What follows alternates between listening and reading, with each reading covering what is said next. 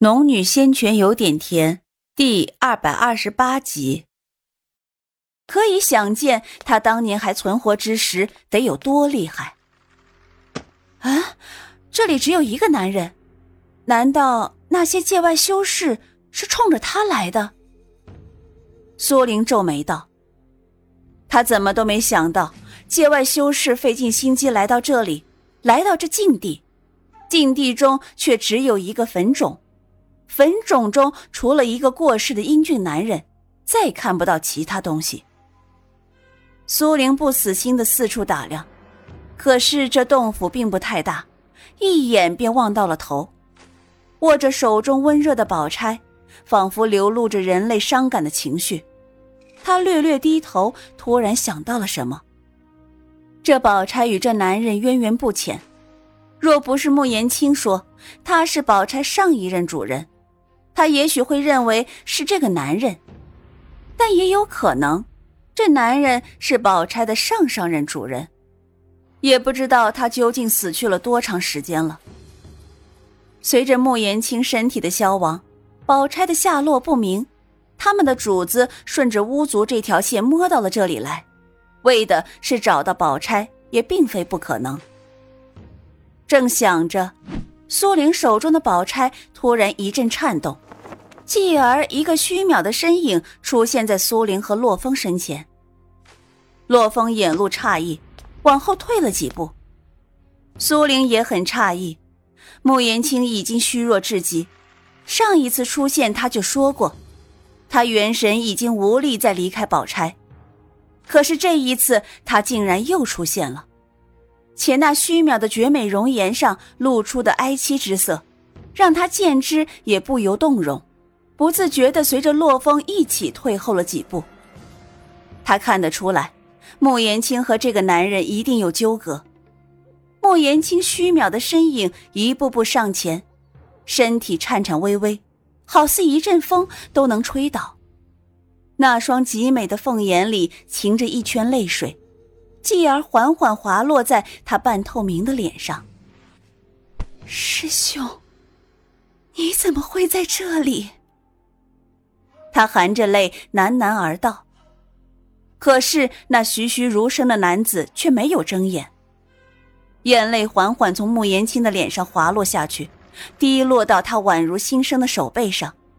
那一瞬，苏玲见到泪水没入男子手背，而手中的宝钗也在这一瞬绽放了光华。下一瞬，不可思议的事情发生了。”原本了无生机的男子陡然睁开了双眼，饶是苏玲在修仙界闯荡了数年，也被眼前这一幕惊住。眼前的男子是死而复生了。师兄，穆延青脸上的泪痕犹在，目光却有些不可置信的看着男子。男子的目光落到穆延青身上，那一瞬间。仿佛沉睡了无数年，初醒的迷蒙眼神恢复清明，染上浓挚的情意，却似不敢相信一般的唤了一声：“青儿。”说话间，他的手臂轻轻抬起，似是想触摸一下穆言青，可是手掌在抚上穆言青脸颊的时候，直直的穿了过去，只剩下一缕空气。他似有些自嘲的弯了弯嘴角。我就知道不是真的，青儿怎么会原谅我呢？可即便他如此说，目光却贪婪的盯着穆言青虚渺的脸孔，连苏玲和洛风两个大活人站在不远处都没有发现。师兄，我是青儿，我在这里。穆言青一面说，一面伸手去握他的手，两只手虽然无法真正握到一起。可是他们的心却仿佛因为这一握连在了一起。卓天辰似乎不敢置信的看着穆言青，青儿，真是你，你，你没有？穆言青点头，是，师兄，我没有死，我被宝钗护住了残魂，才能苟延残喘至今。卓大哥为什么会在这里？为何？会留下一座坟冢。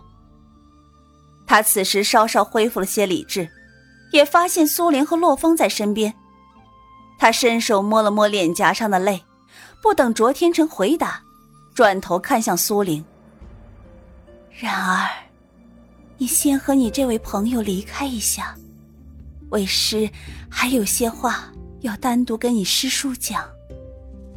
穆言青说完，卓天辰的目光便落到苏玲身上。这是你收的弟子。穆言青脸上难得露出一丝温柔，轻轻点头。是师兄，他叫赵然，是师妹这两千多年唯一的弟子。卓天辰点头，目光落在洛风身上，姿容无双的脸色稍稍有些动容，但最终没有说什么，由着苏玲和洛风退出了洞府。待两人离开后，穆言青才望着卓天辰道：“师兄，你还未回答我的问题。”卓天辰伸手想替他拂掉脸上的泪水，最终也是枉然。他轻轻一叹：“唉，你猜的没错，我已经命绝道消，留下一缕元神，只为再见你一面。”得到卓天辰的回答。莫言青再也控制不住情绪，大声哭起来：“ 师兄，你怎么会？怎么会啊？”卓天辰摇摇头，想安抚他的情绪，低声道：“没有什么不可能，活得再久又如何？那时候，已经没有我可以留恋的地方了。”是他逼的你。穆言青气势顿时一变，声音也带了几分冷厉。卓天成微微摇头：“青儿。”他突然低唤了一声：“你可怪我？”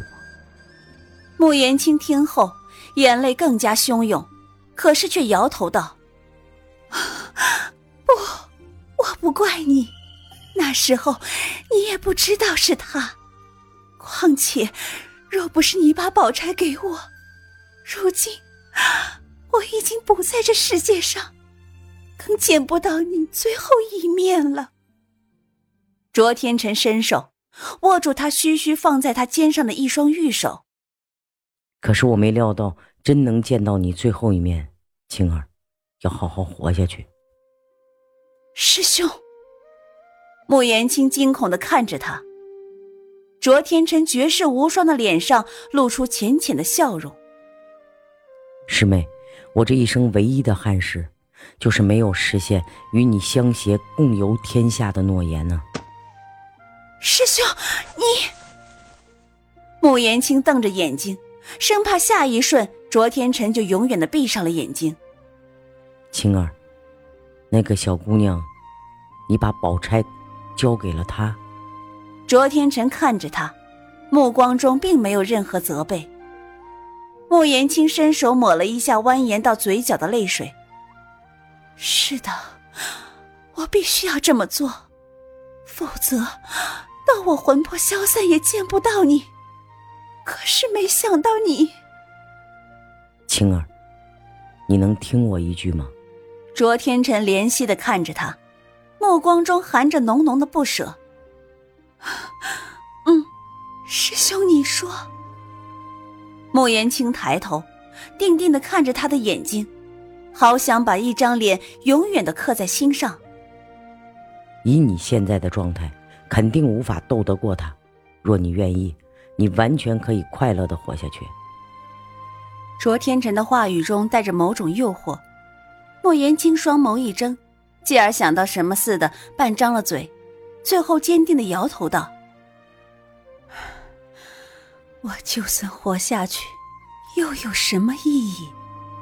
况且我下不了手，那个孩子很好。”卓天辰听了他的话，双眼的光亮在一点点寂灭。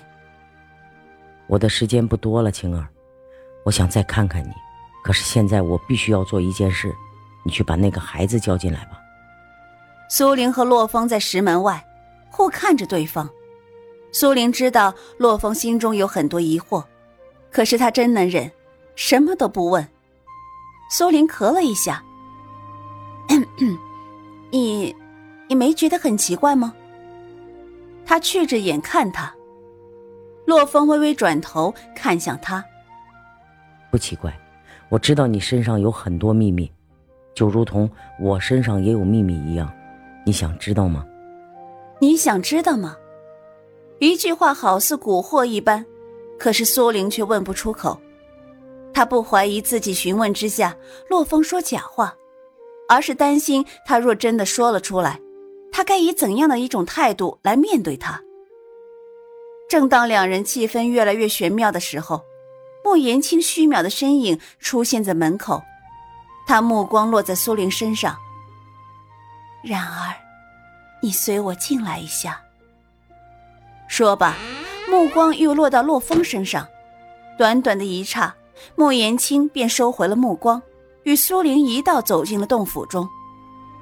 苏玲再次看到这个姿容无双的男人，觉得整个洞府都因他的存在而变得明亮起来。苏玲早看出两人之间的不寻常，这会儿看了看莫言青，又看了看目光落在自己身上的卓天辰。正不知要如何开口，却听卓天辰道：“五行之体，化元期，